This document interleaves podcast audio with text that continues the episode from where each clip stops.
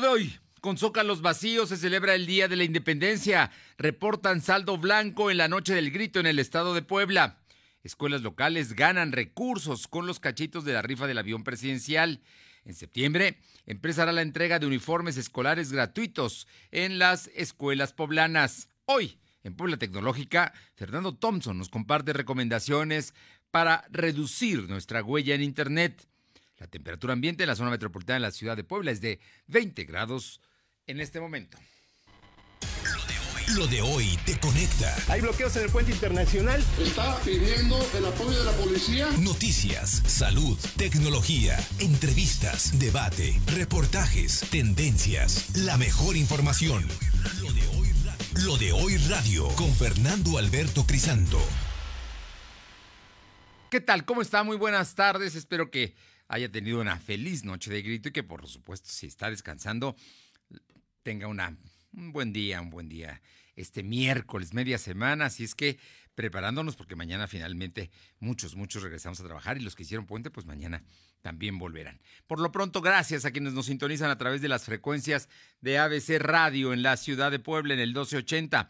La que buena, de Ciudad Cerdana ya en las faldas de el Citlaltépetl o Pico de Orizaba en el 93.5 en la Sierra Norte Poblana en Radio Jicotepec en el 92.7 y también en la Sierra en el 570.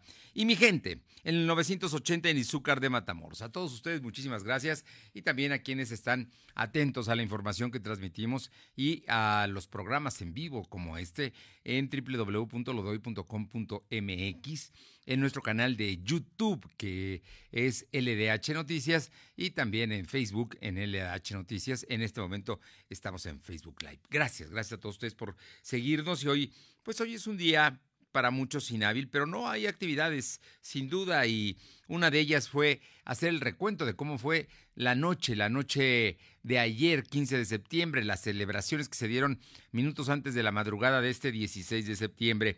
Vamos con mi compañero Silvino Cuate para que nos cuente eh, qué es lo que dice el secretario de Gobernación sobre eh, las celebraciones que se llevaron a cabo en la entidad. Te escuchamos, Silvino. ¿Qué tal? Muy buenas tardes. Pues informarte que el secretario de Gobernación, David Méndez Márquez, informó que se tiene un saldo blanco después de la celebración del 15 de septiembre. Además, la mayor parte de los restaurantes que estuvieron abiertos únicamente funcionaron al 20%, al 20 de su capacidad, ya que no alcanzaron el 33%. Agregó que en las próximas 24 horas se va a actualizar información sobre cuántos fueron eh, negocios eh, fueron cancelados Asimismo, en entrevista, el funcionario confirmó la visita del presidente Andrés Manuel López Obrador, que va a ser el 19 de septiembre. Indicó que durante su visita se va a informar sobre el tema de la reconstrucción de obras que después del sismo del 2017, asimismo se va a entregar un reconocimiento a los elementos de protección civil.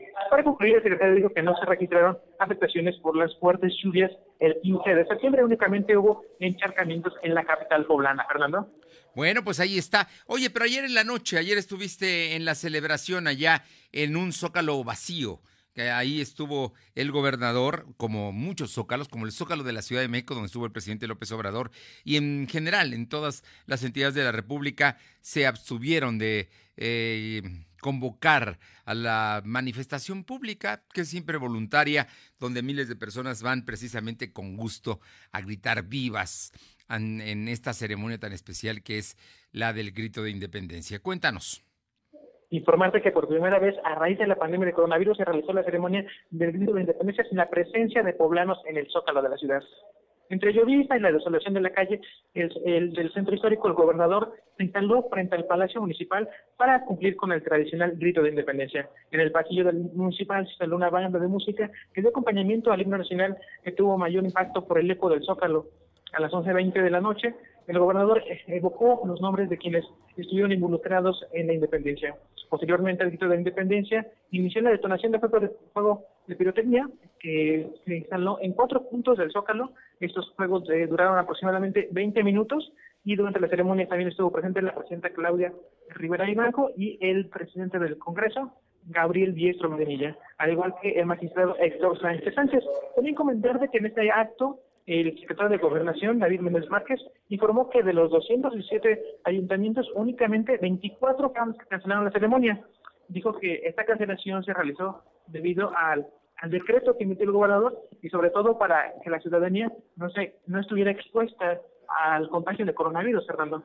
Bueno, en 24 no se llevó a cabo la ceremonia, en el resto, que son más de 170 municipios, sí se llevó a cabo la ceremonia, aunque no hubo en ningún caso hubo eh, aglomeraciones, hubo gente, público. Se blindaron los zócalos para evitar que llegara la gente y las ceremonias en muchos lugares se hicieron incluso en corto, en petit, en, en los cabildos, en, en, el interior. Por cierto que hay que destacar, y creo que vale la pena subrayarlo, el día de ayer el gobernador Barbosa, entre los vivas que lanzó a los hermanos Cerdán, a todos, los mencionó a todos por su nombre, al general Lázaro Cárdenas, habló también de los pueblos originarios de Puebla en un, en un sentido muy importante porque hay que destacarlo. Además también y aquí en Puebla sí lo hizo porque a nivel nacional el presidente de la República no lo hizo, habló de vive el personal de salud que ofrenda su vida contra la lucha del COVID. Así es que vale la pena destacarlo y así se celebró aquí en Puebla el 15 de septiembre.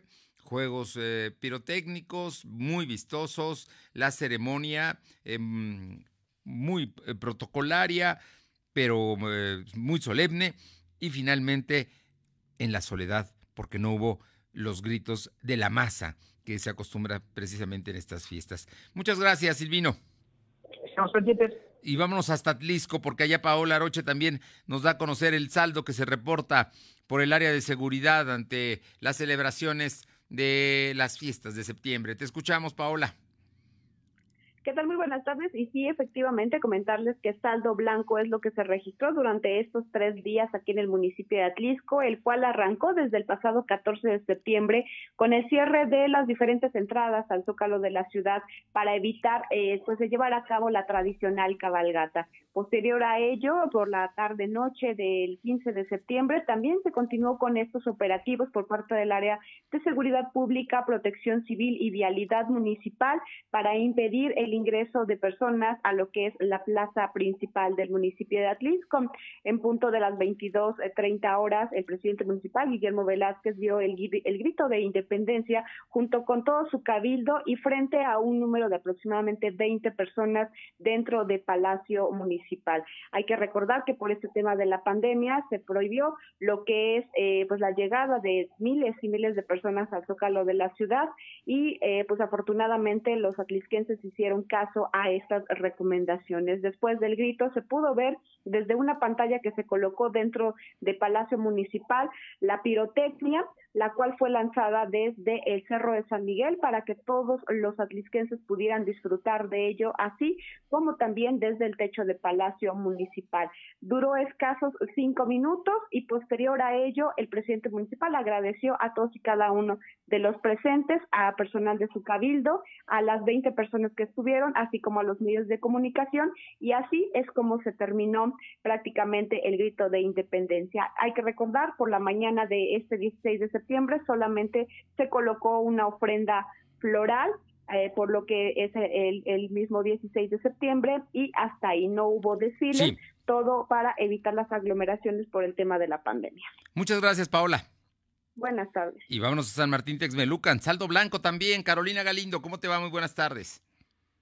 Fernando, buenas tardes a ti y al auditorio. Efectivamente, como bien lo destacas, en los siete municipios que conforman la región de San Martín Texmelucan se reporta saldo blanco. Hubo operativos por parte de la Policía Municipal, apoyados de la Policía Estatal para evitar aglomeraciones. Las plazas en las comunidades de todos los municipios se mantuvieron cerradas.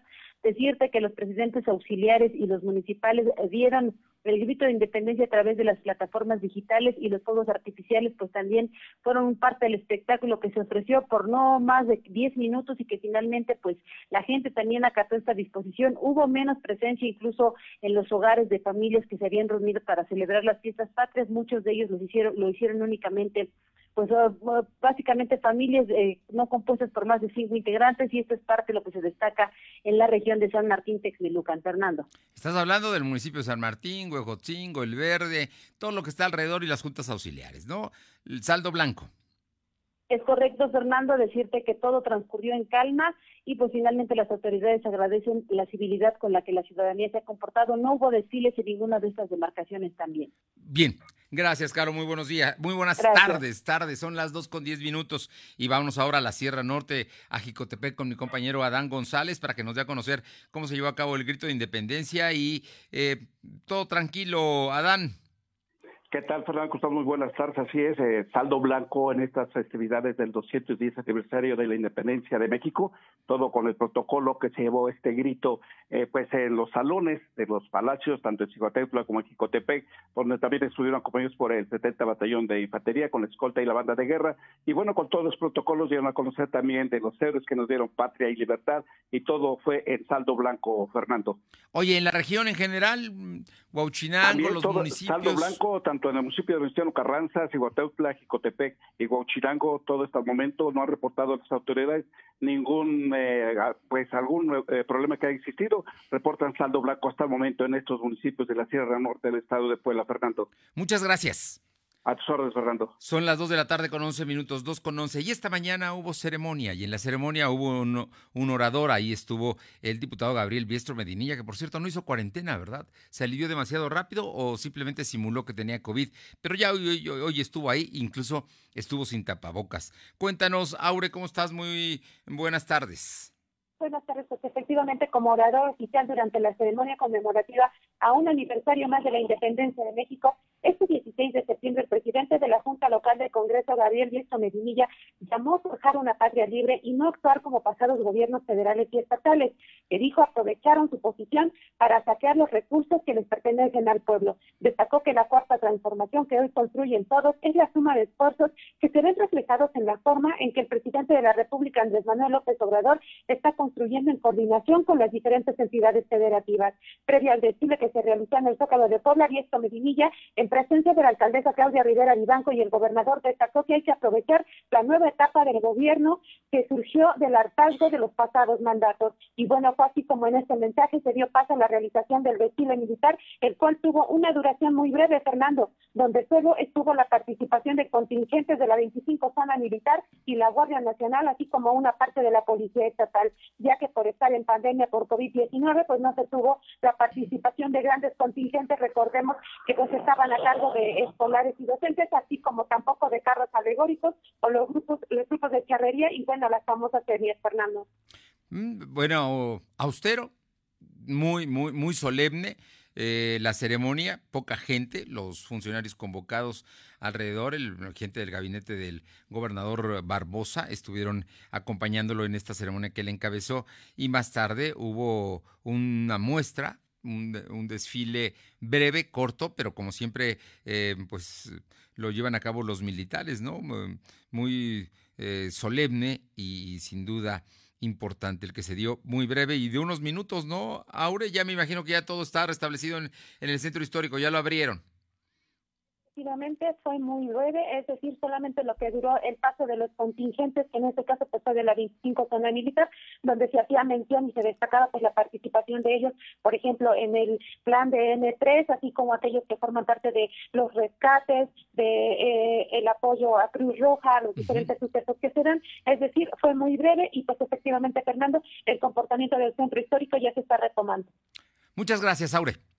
Gracias, buenas tardes. Son las 2 de la tarde con 14 minutos y ayer, ayer a las 4 de la tarde se llevó a cabo el sorteo del avión presidencial, un sorteo que generó muchos comentarios a favor, en contra, que hubo en las últimas horas, eh, pues la gente buscaba un cachito, la verdad, quería jugarlo, pero bueno, debe saber usted, entre otras cosas, que más de 10 boletos de los, de los 100 premiados, creo que 14 o 16 boletos o un poco más, no, no se vendieron y muchos de los que se vendieron, de los que se llevaron 20 millones de pesos por cachito, eh, beneficiaron a hospitales, a hospitales públicos y también a escuelas. En el caso de Puebla hay escuelas que sacaron premios de los cachitos que ayer se rifaron. De ello nos informa mi compañera Alma Méndez. ¿Qué tal, Alma? ¿Cómo estás? Muy buenas tardes. ¿Qué tal, Fernando? ¿Cómo estás? Muy buenas tardes a ti y a todo el auditorio de, lo de hoy. Pues como bien comentas, déjame decirte que entre los números que ayer dio a conocer la Lotería Nacional como ganadores de 20 millones de pesos equivalentes al avión presidencial, se encuentran tres escuelas de la entidad poblana. Bueno, quiero comentarte que las ganadoras fueron las escuelas, eh, la escuela primaria indígena de Quiatepec de Soquitlán, de la región de Ajalpan, la primaria y preescolar comunitaria indígena Sor Juana Inés de la Cruz en la comunidad de la región de Acatlán y eh, la escuela Manuel Pozos de la comunidad de Xochiapulco de la región de Zacatlán. Eh, cabe mencionar, Fernando, amigos del auditorio, que bueno, pues el secretario se congratuló precisamente eh, de que estas tres escuelas fueran beneficiadas precisamente con los cachitos de del avión presidencial y bueno, pues comentarte que este de acuerdo al mecanismo que se realizará para la entrega del recurso, se informó que los 20 millones de pesos serán depositados a la cuenta de los programas, eh, bueno, del programa La Escuela es Nuestra, para que la administración, en coordinación con los comités escolares de la administración participativa, se destinarán a obras de mejoramiento de construcción de las instituciones, así como de la misma comunidad. La información, Fernando. Bueno, estás hablando, en, no todas ganaron premios principales, ¿eh? en conjunto ganaron 20 millones de pesos, o sea, tuvieron distintos premios, pero son tres escuelas, o quizá cuatro, ¿no? A lo mejor, porque no, no escuché el Osochitlán, o sí está el Osochitlán. No, Fernando, no es el Osochitlán, es Soquitlán.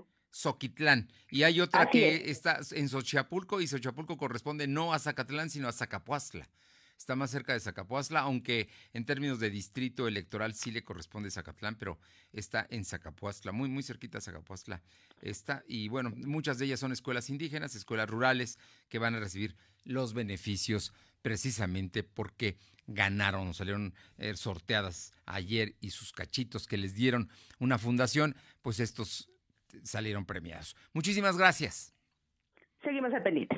Son los cachitos que el propio gobierno compró y que algunas fundaciones privadas compraron y que repartieron entre, entre escuelas y, instituciones. Y estos salieron beneficiados. En el caso de los hospitales, hay hospitales del ISTE, hay hospitales del Seguro Social y también hospitales del sector salud, los que recibieron premios precisamente por los cachitos de lotería. Mucha gente compró, pero finalmente, pues como son estos sorteos, no siempre se gana. Son las 2 de la tarde con 17 minutos, 2.17. Lo de hoy es estar bien informado. No te desconectes. En breve regresamos. Regresamos. Te veo crecer y crezco contigo, porque no hay nada mejor que crecer juntos. En Coppel tenemos mamelucos, sudaderas, conjuntos y juegos de fans de polar para bebés desde 149 pesos. También encontrarás carriolas, sistemas de viaje, autoasientos y andaderas con hasta 16% de descuento. Este mes del bebé con Coppel, crecemos juntos. Mejora tu vida. Coppel. Vigencia del 1 al 30 de septiembre de 2020. Lo de hoy es para ti. Conéctate a www.lodehoy.com.mx y suscríbete para recibir la mejor información en tu email. Hoy más que nunca me importa que mi vecina esté bien, que tú estés bien y que en tu casa estén bien. Hoy te saludo con la mirada para que mañana volvamos a abrazarnos como solo nosotros sabemos. Quiero que nos vaya bien. Tenemos más en común que diferencias. Hagamos lo que nos toca. Ayudémonos. Venzamos la adversidad una vez más. Infórmate y sigue las recomendaciones de las autoridades de salud. Para protegernos, contamos todas, contamos todos. INE. En Seuni no estás solo. Mantén firme el propósito con el compromiso de continuar estudiando. Seuni Plantel Puebla te ofrece Maestría en Criminología, Maestría en Criminalística y Ciencias Periciales. Facebook e Instagram. Seuni Puebla. 130-1421. En Seuni, seguro. Suscríbete a las notificaciones de lodehoy.com.mx y entérate de lo que pasa en Puebla, México y el mundo. Quedarnos en casa es la forma más segura para evitar el COVID-19, pero ha sido un peligro para algunas niñas, jóvenes y mujeres. Si tú o alguien que conoces lo vive, denuncia al 911. Es momento de sumarnos para eliminar las violencias y garantizar el derecho a una vida libre y segura para todas en el país. Construyamos unidas y unidos una nueva normalidad sin violencias de género. ONU Mujeres. Cámara de Diputados. Legislatura de la Paridad de Género. Lo de hoy es estar bien informado. Estamos de vuelta con Fernando Alberto Crisanto.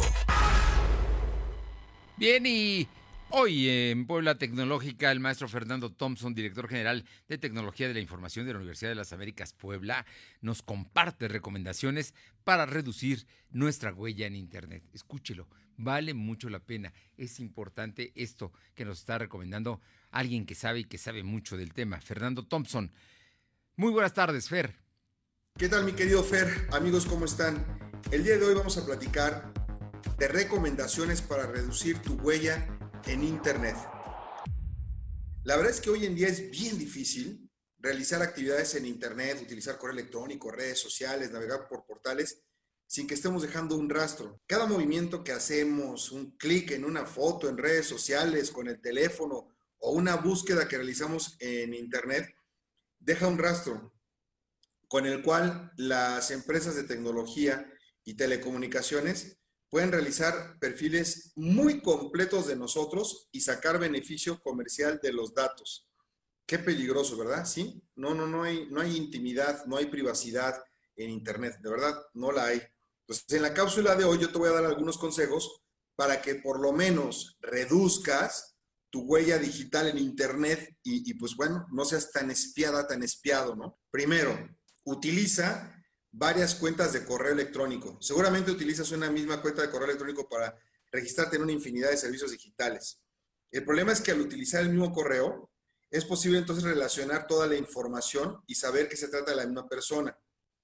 Yo te sugiero que utilices una cuenta de correo electrónico, por ejemplo, para acceder a tu información crítica y por lo menos otra para realizar el registro en el resto de los servicios de entretenimiento. En lo personal, por ejemplo, mira, yo tengo la del trabajo, tengo mi cuenta personal para suscribirme a Facebook y redes sociales, tengo otra donde la utilizo, por ejemplo, si quiero hacer eh, negocios, asesorías o, darla como dirección para que otras personas me contacten en cuestiones que tienen que ver, por ejemplo, con, con, seguridad.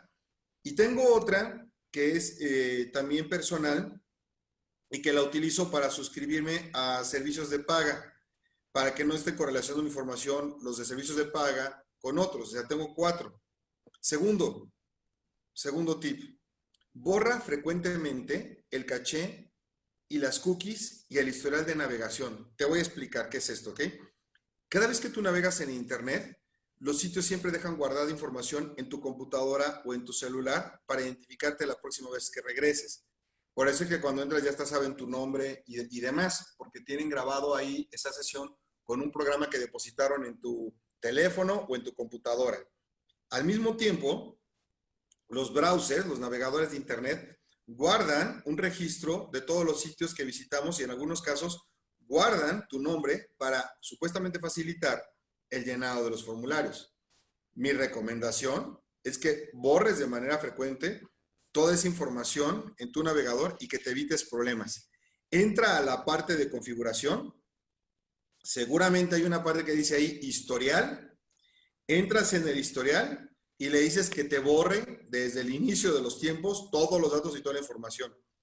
El único problema es que cuando vuelvas a entrar en un sitio vas a tener que poner de nuevo tu nombre, tu dirección de correo, tu apellido y demás. Pero créeme lo que es mucho mejor a que estés dejando que se esté almacenando información tuya. Conste, ya te lo dije. Tercero, utiliza el modo incógnito o de navegación privada cuando estés eh, moviéndote por Internet. ¿Por qué? Para que mantengas tu privacidad. Tu navegador te va a ofrecer siempre la opción de modo incógnito, de manera tal que no se almacene información personal mientras tú navegas. Además de que las cookies se eliminan al salir del navegador, es decir, los programas temporales. Es cierto, si así es muy cómodo navegar y que se guarde automáticamente todas las contraseñas de los sitios a los que visitas para que no las tengas que estar poniendo, pero esto es un gran riesgo, ¿eh? O sea, también puedes utilizar navegadores, por ejemplo, como Firefox Focus, que está precisamente enfocado en la navegación privada. Yo utilizo Firefox para estar navegando. Y cuando navego, navego desde mi celular en Internet, siempre lo pongo en modo privado. No me gusta que me estén rastreando. Cuarto, cuida mucho lo que tú publicas en redes sociales.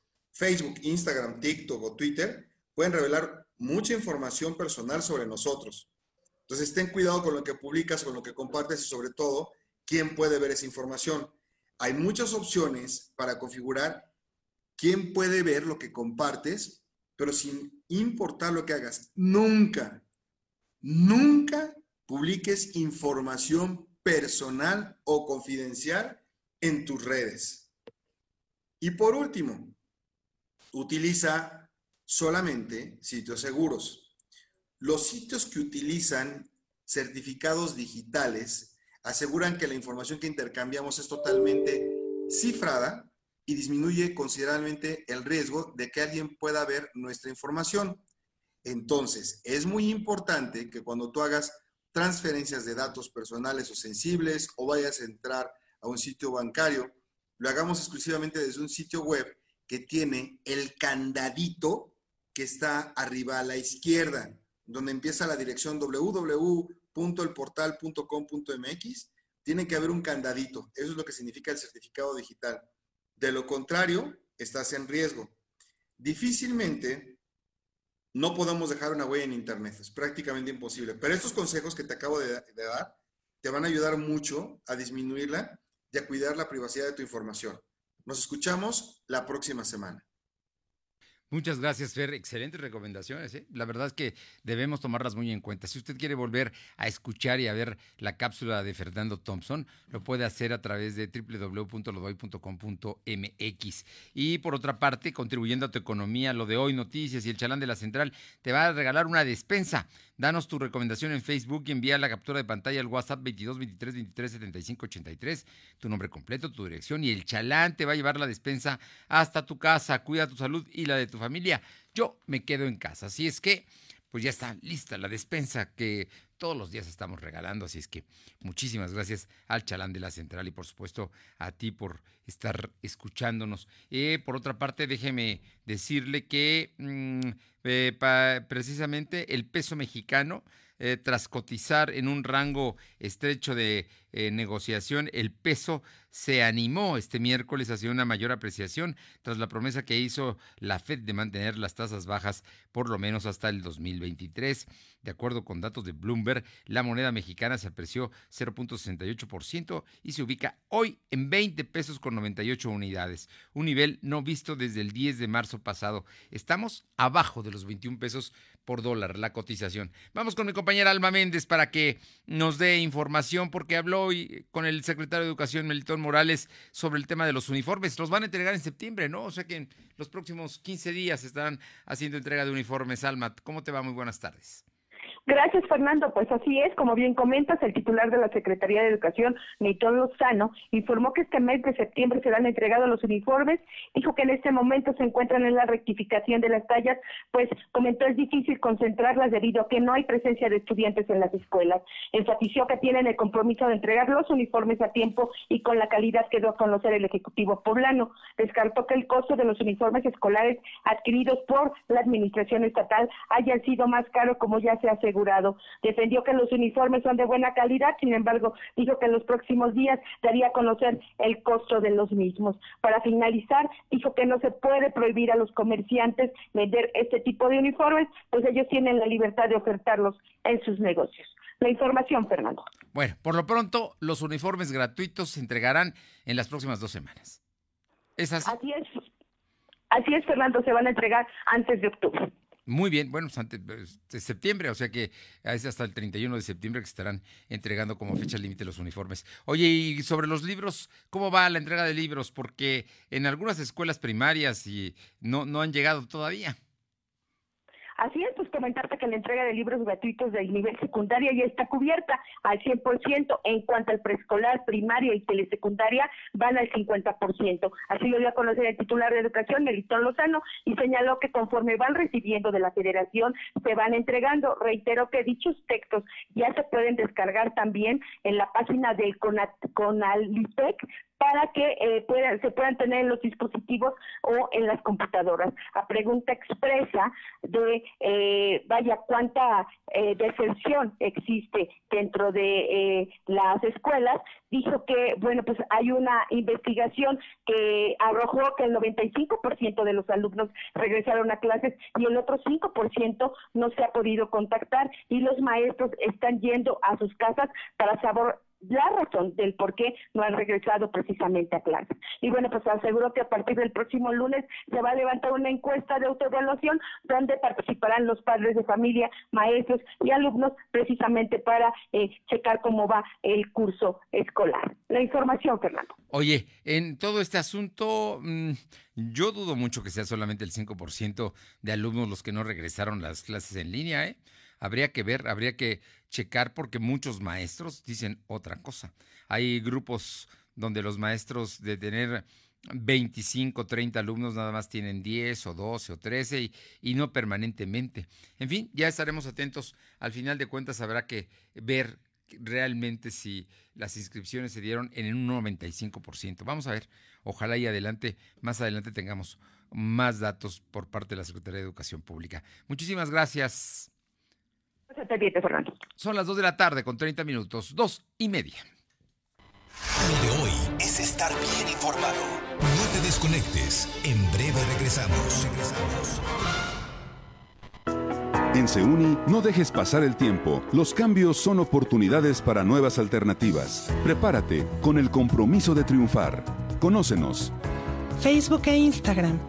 Seuni Puebla. 130-1421. 237-1124. En Seuni, seguro.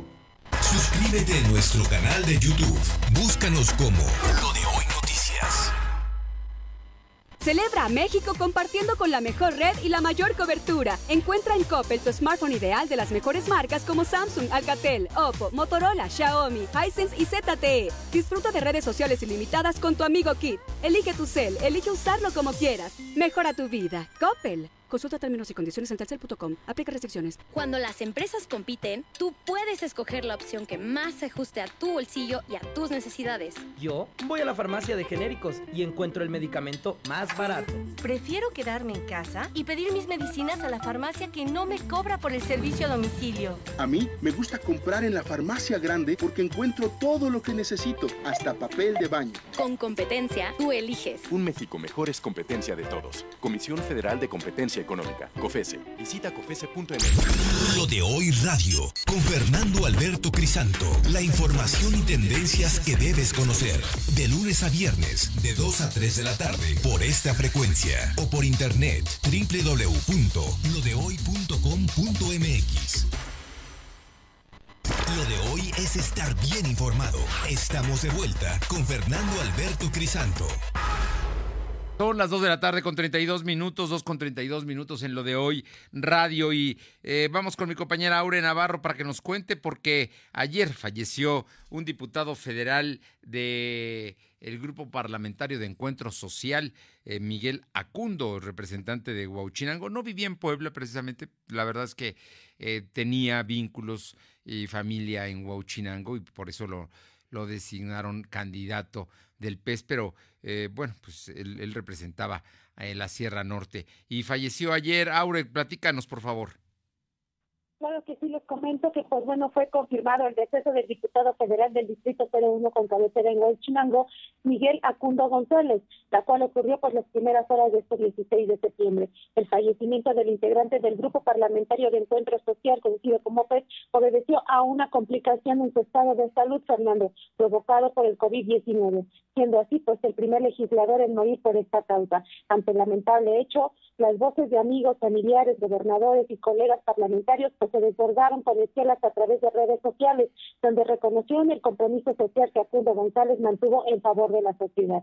Miguel Acundo dio positivo de COVID-19 el pasado 22 de agosto, fecha en que fue ingresado a un nosocomio debido a que ya presentaba pues un cuadro grave de salud que lo llevó a perder la vida 26 días después, Fernando.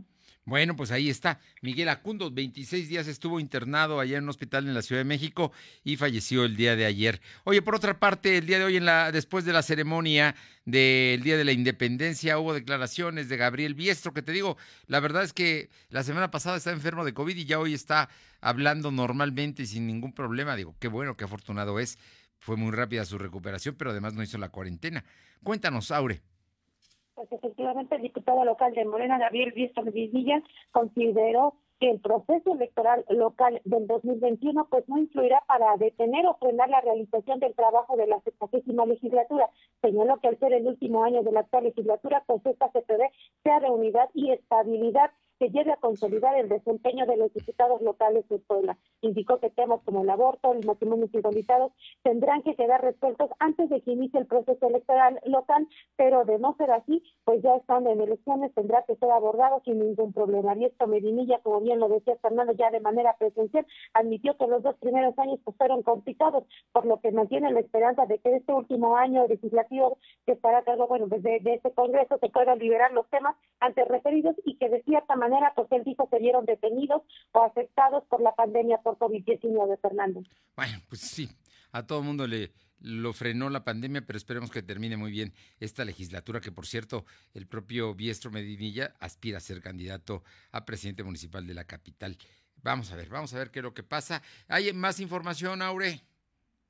Hasta el momento es todo, Fernando. Gracias. Vámonos con mi compañero Silvino Cuate. Son las 2 de la tarde con 35 minutos, 2 con 35, eh, porque el día de hoy se dio, no fue la conferencia de prensa formal de todos los días, pero hoy hubo reporte también de eh, los resultados y de los eh, contagios y fallecimientos por COVID. Te escuchamos, Silvino. ¿Qué? Muy buenas tardes. Informarte que para este 16 de septiembre la Secretaría de Salud reportó 134 enfermos y 8 fallecidos, para tener un total de 31.873 casos acumulados y 4.047 defunciones por COVID. En la entrevista, el secretario de Salud, Antonio Martínez García, indicó que hay 905 casos activos que están distribuidos en 37 municipios. De total, 473 se encuentran hospitalizados y 103 están conectados a ventilación mecánica. En toda la red de hospitales de salud hay 156 pacientes, 36 con ventilación mecánica. En otro tema, el secretario de Salud informó que aún no hay casos eh, de personas enfermas con dengue y COVID al mismo tiempo. Comentó que probablemente a finales de este año podría existir un rebrote en, en influenza, Fernando. Bueno, pues ahí está, hay que tomar precauciones. El 15 de octubre empieza la vacuna contra la influenza en Puebla. Vamos a ver, eh, va a ser muy importante que mucha gente se vacune, especialmente los grupos de riesgo, ¿no? Así es que estaremos muy atentos y por lo que pasa, por lo que toca al, al tema de, del COVID, bueno, pues sigue la tendencia a la baja, hoy con 134 contagios y ocho fallecidos. Oye, por otra parte, Silvino, platicaste con el secretario de Movilidad y Transporte, Guillermo Arechiga. En, el periférico, a lo largo del periférico, hay muchos, muchos vehículos que dan servicio de taxi pirata. Están ahí, a un costado del periférico, eh, esperando a sus clientes y parece que la Secretaría todavía no resuelve el tema. Cuéntanos, ¿qué dice el secretario? Así es informarte que el titular de la Secretaría de Movilidad y Transporte, Guillermo Arechiga Santa María, informó que está inconcluso el estudio para determinar cuántas unidades faltan para mejorar el servicio de línea periférico y terminar con la circulación de unidades de taxi pirata. En la entrevista, el funcionario estatal argumentó que debido a la pandemia de coronavirus no se puede medir de manera exacta el número de usuarios de dicho servicio, por ello no se ha concluido el análisis. Santa María le dijo que esperan que exista una condición de salud favorable, favorable para poder terminar con el estudio y con ello terminar con el pirataje de taxis.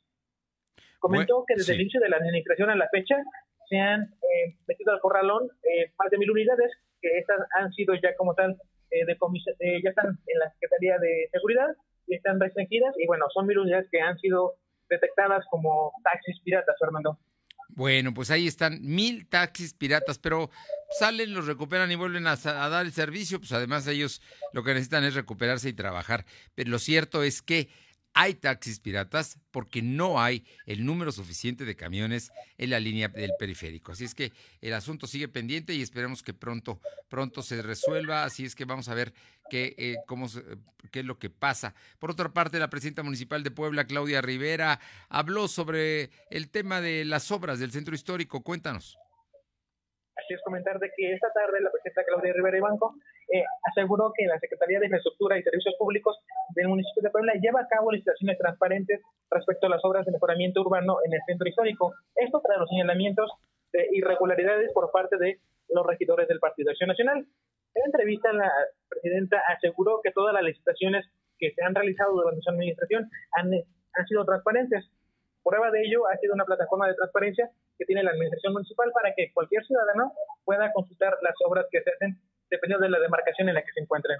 Asimismo, Rivera y Banco aseguró que en su segundo informe de labores será de manera virtual y ya aún está por eh, analizar cuántos invitados estarían dentro de esta ceremonia. Para concluir, eh, la presidenta agregó que el objetivo es respetar como tal los exhortos del gobierno del Estado y evitar aglomeraciones en su informe de labores, Fernando.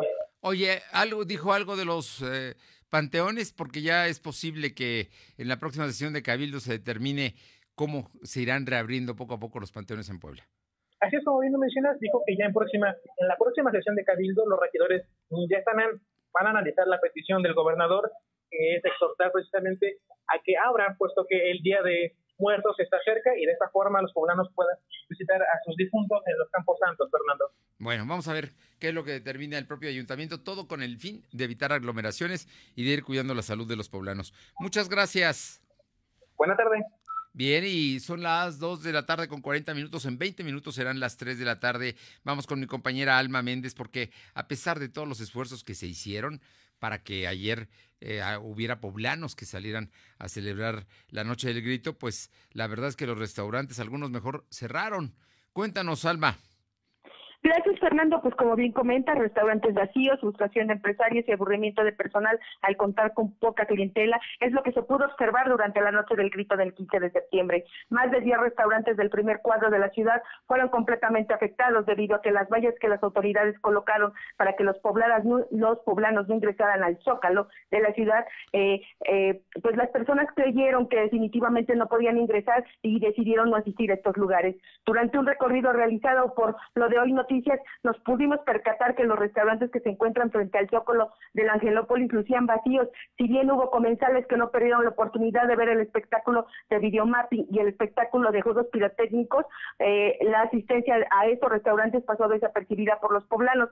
En entrevista, eh, la presidenta de la Cámara Nacional de la Industria de Restauranteros y eh, Alimentos Condimentados, delegación Puebla, Olga Méndez Juárez, dijo que las expectativas no se cumplieron debido a que solo llegaron al 40% del aforo reducido. Mencionó que no eh, que solo llegaron al 20% comparado a las ventas del 2019. Declaró que varios establecimientos a última hora decidieron cancelar la música y el mariachi por la poca afluencia de clientes o las cancelaciones. Aunado a los mensajes contradictorios que emitieron las autoridades, pues no se lograron las ventas deseadas. Confirmó que en el centro histórico muchos restaurantes eh, a las 10 de la noche ya se encontraban cerrados debido a que no había clientela. Sin embargo, dijo que el corredor de Solesta tuvo muy buena aceptación y bueno, pues esta es la información que tenemos al respecto, Fernando. Bueno, pues ¿Qué te digo? Simple y sencillamente, con todo, a pesar de todo el esfuerzo, a pesar de las compras, a pesar de el ánimo que le pusieron y de que algunos iban a tener música en vivo, pues simple y sencillamente mejor cerraron porque estaban perdiendo más. Oye, por otra parte, el día de hoy emite un comunicado la Secretaría de Economía sobre una reunión con Canadá. Cuéntanos. Así es, Fernando, la Secretaría de Economía y la Embajada de Canadá llevarán a cabo la misión empresarial de manera virtual eh, con el objetivo de diversificar la oferta exportable de Puebla y el acceso a mercados. Y pues cabe mencionar, Fernando, que la exportación de Puebla a Canadá representa el 5% del total nacional, mientras que las importaciones eh, son del 4% del total nacional, gozando del estimado de un superávit comercial superior a los 1.200 millones de dólares anuales eh, a valores del 2019. Y bueno, pues la Secretaría de Economía mencionó que las campañas exportadoras interesadas en participar deben ser micro, pequeñas o medianas empresas productoras o comercializadoras de alimentos y bebidas legalmente constituidas, dadas de alta en el SAT y con registro federal de causante válido y tener experiencia en la exportación o un proyecto consolidado para exportar con capacidad de producción suficiente y una página web funcional. Comentarte, Fernando, que bueno, pues será hasta el 2 de noviembre cuando se podrá recibir tal información, por lo que eh, si hay alguna duda, se deberá enviar un correo electrónico a la Dirección General de Industria dirigido a Gabriela Guevara Sagún y el correo electrónico es gabriela.guevara.puebla.gov.mx. La información, Fernando. Bueno, pues ahí está. Ahí está el intercambio con Canadá. Muchísimas gracias. Seguimos al pendiente. Son las 2 de la tarde con 45 minutos. En 15, en 15 serán las 3. Lo de hoy es estar bien informado. No te desconectes. En breve regresamos. Regresamos. Si las goteras te asustan más que la lluvia, protege tu hogar con impermeabilizante Elaston, el mejor de México, certificado por laboratorios oficiales con Elaston. Si proteges tu hogar hasta por 12 años, llévatelo solo este mes con el 25% de descuento con tu distribuidor Imperquimia. Imperquimia sí resuelve. ¿Sabes de qué están hechas las drogas sintéticas? Veneno para ratas, sosa cáustica para destapar el caño, líquido para embalsamar cadáveres, solvente de pintura, limpiador industrial, cloroform, cloro para blanquear la ropa, queso para aplanar paredes, bórax para matar cucarachas. Todos estos químicos son usados en asquerosos laboratorios clandestinos para la fabricación de drogas sintéticas. No pongas esto en tu cuerpo. En el mundo de las drogas no hay final feliz.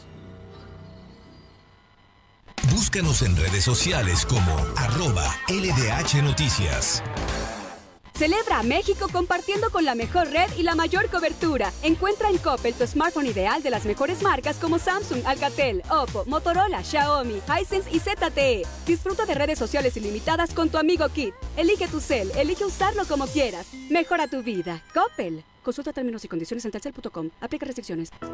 En Seuni no estás solo. La distancia a tus metas está cada vez más cerca. Mantén firme el propósito con el compromiso de continuar estudiando. Conócenos. Facebook e Instagram. Seuni Puebla. 130-1421, 237-1124. En Seuni, seguro. De hoy radio, con Fernando Alberto Crisanto. La información y tendencias que debes conocer. De lunes a viernes, de 2 a 3 de la tarde, por esta frecuencia. O por internet, www.lodehoy.com.mx.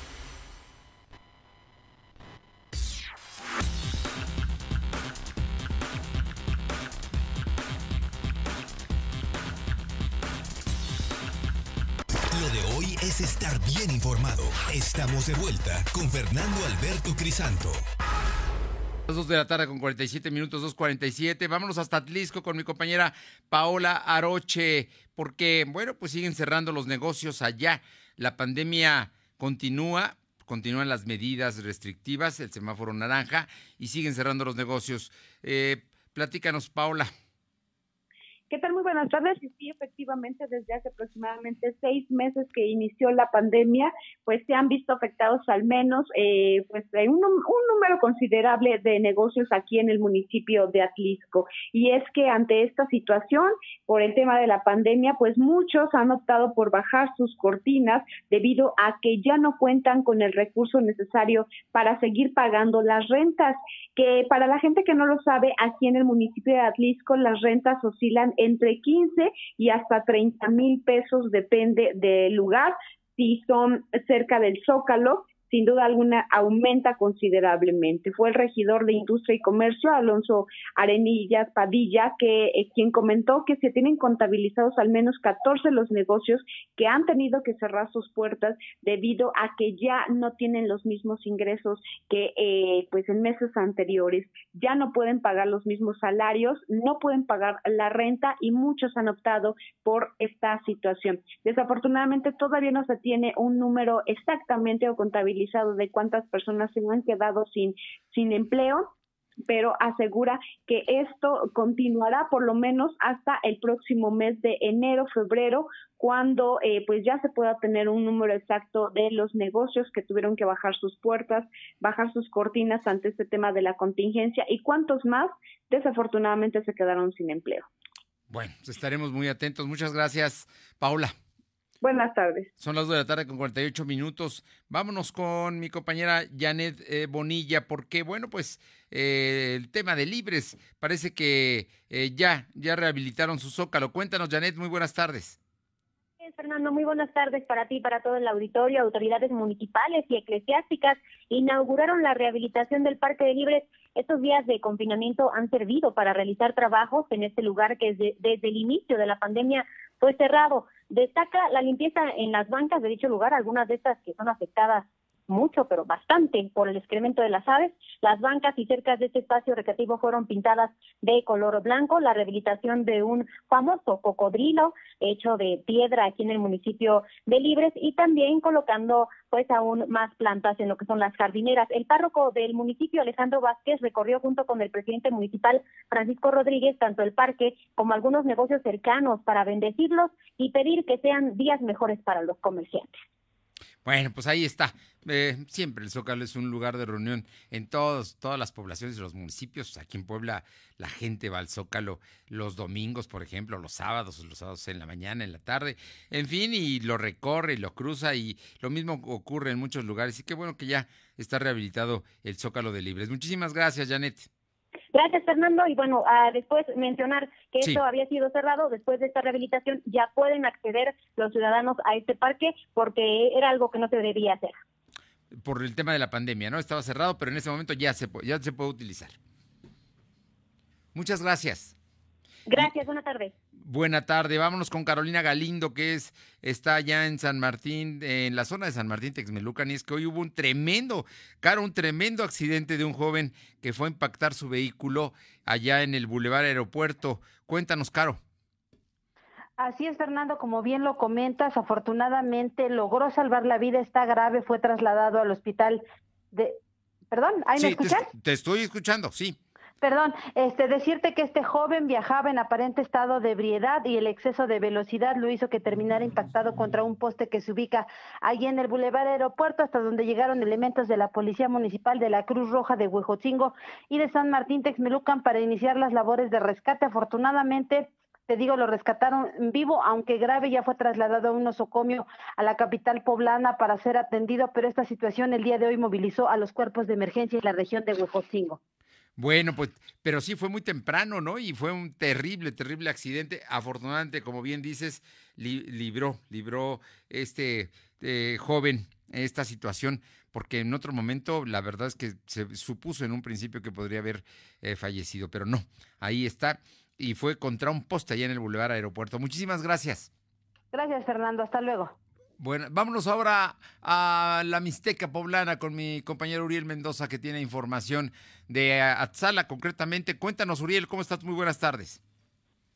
¿Qué tal, Fernando? Muy buenas tardes. Como bien lo mencionas, bueno, para compartirte y al auditorio también, en las últimas horas localizaron sin vida y con huellas de tortura a un joven en esta demarcación. Ha sido en las últimas horas donde se ha confirmado el hallazgo de esta persona fue ubicado en el paraje denominado como Campo de la Piedra, que este pertenece al municipio de Axala, por lo que tuvieron que acudir elementos de la Agencia Estatal de Investigaciones para corroborar precisamente del hallazgo. Esta persona fue encontrada muerta y con huellas de haber sido torturado sobre la carretera Santiago-Axala Chietla en una sequía de agua, por lo que las autoridades iniciaron ya una carpeta de investigación bajo el delito de homicidio. Hasta el momento, y de acuerdo a las versiones de la autoridad correspondiente que ya pudimos corroborar, esta persona responde al nombre de Andrés Bravo Bello, de aproximadamente 25 años de edad. Al sitio, bueno, pues ya se, se, cuenta con la presencia de diferentes corporaciones policíacas, además del servicio médico forense, quienes estos últimos, pues bueno, han sido los encargados de realizar el levantamiento de cadáveres, en el municipio de Acala. Terrible, terrible tema. Oye, ¿cómo fueron las celebraciones de la Noche del Grito allá en la región de la Mixteca? Eh, cuéntanos, Uriel. El día de ayer, de hecho, realizamos un recorrido con algunos compañeros aquí en algunos municipios del sur del estado de Puebla. Estuvimos en el municipio de Tlapanalá, en el municipio de Huaquechula, en el municipio de Izúcar de Matamoros. Todavía pudimos observar parte de las celebraciones. No hubo ningún asistente, todo se realizó de manera virtual. Afortunadamente, también pudimos platicar con el director de Protección Civil, en el caso de Izúcar de Matamoros, que representa a José Ignacio Vázquez, y nos daba a conocer que afortunadamente y hasta el día de hoy que tuvimos la oportunidad de, de comunicarnos con él a las 11 de la mañana, nos daba a conocer que hay saldo blanco, no hubo ningún incidente, se desplegaron más de 100 unidades de diferentes corporaciones policíacas, entre ellas la Guardia Nacional, la Guardia Estatal, que realizaron labores de acompañamiento para la policía municipal y afortunadamente se tiene un saldo blanco. Todo se realizó de manera virtual, esto también pues evitando eh, la aglomeración de la gente, donde por cierto en Izúcar de Matamoros, de acuerdo al panorama epidemiológico, indica que de los más de 50 casos tenemos tres casos activos. Parece que también pues la el virus va a la baja en esta demarcación. Bien, muchísimas gracias, Uriel. Hasta luego, Fernando. Buenas tardes. Son las 2 de la tarde con 55 minutos. Deportes, Paco Herrera. Lo de hoy es pasión y la pasión está en juego. Paco, ¿qué tal? ¿Cómo estás? Muy buenas tardes. ¿Ya lo tenemos en la línea? Amigo. Paco Herrera, ¿cómo te va? Muy buenas tardes. Fernando, buenas tardes. Bueno, pues aquí con la información deportiva. Aunque no se ha hecho oficial la lista de convocados para el duelo del 30 de septiembre ante Costa Rica, el cual se jugará con puros futbolistas de la Liga MX, se filtraron algunos de los convocados que el director técnico Gerardo Martino llamará para este encuentro. Entre ellos destaca el veterano portero de Pumas de 37 años, Alfredo Talavera, que ha tenido un gran encuentro y está con los líderes invictos del torneo. Y además también llamará al mejor delantero mexicano del torneo, el americanista Henry Martín, que tiene cinco goles. También estarán José Juan Macías, Alexis Vega y Uriel Antuna de Chivas, y el joven sensación de Cruz Azul, Santiago Jiménez, el hijo del Chaco, de 19 años de edad. Quiere rejuvenecer al equipo, bueno, excepto obviamente lo de Talavera, y son varios jugadores que tenía pensado Martino llamar desde marzo, cuando se interrumpieron aquellos duelos contra República Checa que se tenían programados antes del inicio de la pandemia. Bueno, pues por lo pronto entonces va a haber... Eh, va a haber gente interesante, ¿no? hay una combinación ahí, lo de Talavera que me dices, ya por su edad uno pensaría que está más cerca de la jubilación, pero ahí está peleando posiciones en la selección nacional. Lo que pasa es que Talavera ha tenido un gran torneo con Pumas, ha sido no solo portereando bien, sino se ha mostrado como un líder del equipo de la defensa, con un equipo además de jóvenes que de pronto necesitan estos veteranos para apuntalar bien principalmente la zona defensiva.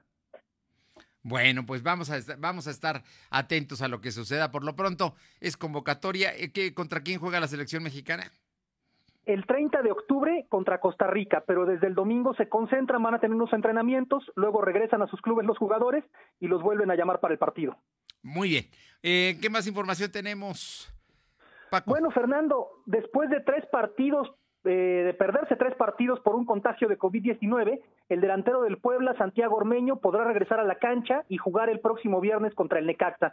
La Liga MX informó por medio de un comunicado que además de Ormeño, Javier Salas ya, nos, ya salieron negativos a los exámenes de COVID-19 y podrán estar de nuevo con el equipo, que recordemos, ha perdido los tres partidos en los cuales no han jugado ni Ormeño, ni Daniel Álvarez, ni el portero Nicolás Viconis. No, bueno, el, el, Puebla, yo creo que los días están contados para Reynoso, ¿no crees? Seguramente le surge una, una victoria y bueno, la, la, buena noticia es que van contra Necaxa, que es el último lugar del torneo. Esperemos que esto, esto ayude al Puebla a conseguir un buen resultado. Bueno, el Necaxa también va desesperado, ¿no? O sea que vamos a ver qué es lo que sucede, por lo pronto. Oye, por otra parte, eh, el tema de las Libertadores, cuéntanos. Bueno, pues después de una pausa de seis meses obligada por el brote de la pandemia, el martes 15 de septiembre se reanudó la Copa Libertadores 2020, que se había quedado a la mitad de la fase de grupos. Este torneo estaba programado para terminar en noviembre, la final se va a tener que recorrer hasta enero, pero por lo pronto ya retomaron la fase de grupos.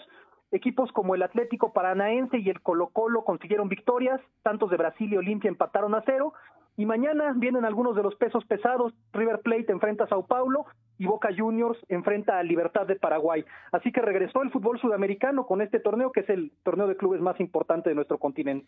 Pues está, estamos atentos y donde las cosas están en su mejor momento es en la NBA.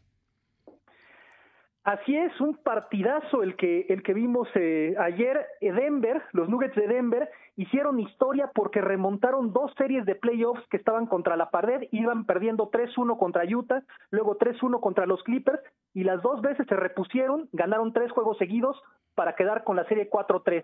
Vencieron 104-89 a los Clippers de Los Ángeles, que eran algunos, uno de los equipos favoritos para el título, y van a enfrentar en la final de la conferencia oeste a los poderosos Lakers de Los Ángeles. Por otro lado, empezó la final de la conferencia este y Miami derrotó en tiempo extra en un partido muy emocionante, 117 a 114 a Boston, para poner la serie 1-0 a su favor. Bueno, por lo pronto ya, ya viene la parte final, vienen los momentos más emotivos del básquetbol de los Estados Unidos. Sí, estamos a una semana de que arranque la final por el título de la NBA. Bueno, por lo pronto vale mucho la pena verlos, es lo mejor que hay como espectáculo siempre estas finales de la NBA. Muchísimas gracias, Paco. Hasta mañana, Fernando. Oye, por cierto, mañana ya hay fútbol, soccer.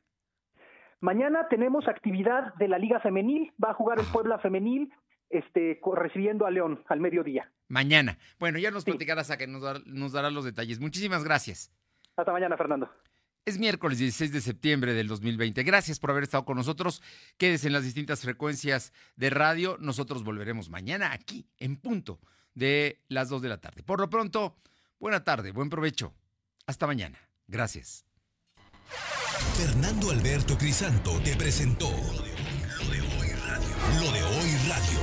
Te esperamos de lunes a viernes, de 2 a 3 de la tarde por esta frecuencia, en la cobertura más amplia a nivel estatal. Y síguenos en internet www.lodehoy.com.mx y en nuestras redes sociales como arroba LDH Noticias. Lo de